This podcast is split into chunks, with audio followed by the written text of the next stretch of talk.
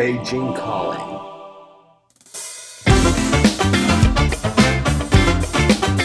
Welcome, people. This is Li Yuan, bringing you the coolest sound from China's independent music scene.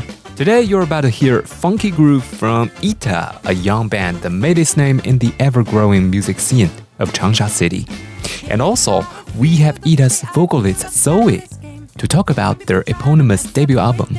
Let's check it out.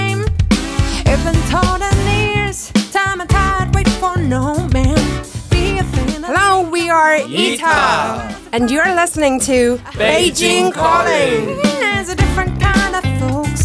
It was Jojo, the guitarist. He wanted to start up a band, and the first person he was looking for is a vocalist. His guitar student, Echo, um, also my friend, told me that I was overjoyed. I sent him a few covers that I did like years ago, three or four years ago. And then he was like, That's the voice I'm looking for. And then he gave me some riffs and chords. I was trying to write some melodies and lyrics into it.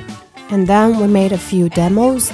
The next thing we need to do is to find a bass player and a drummer. Simon, our bass player, was in the same band with JoJo back in high school. After graduation, their band disbanded, but they ended up in the same city for college. That might be fate, don't you think? You know, China is so big, they've got so many options, so many places to go, but they ended up in the same city.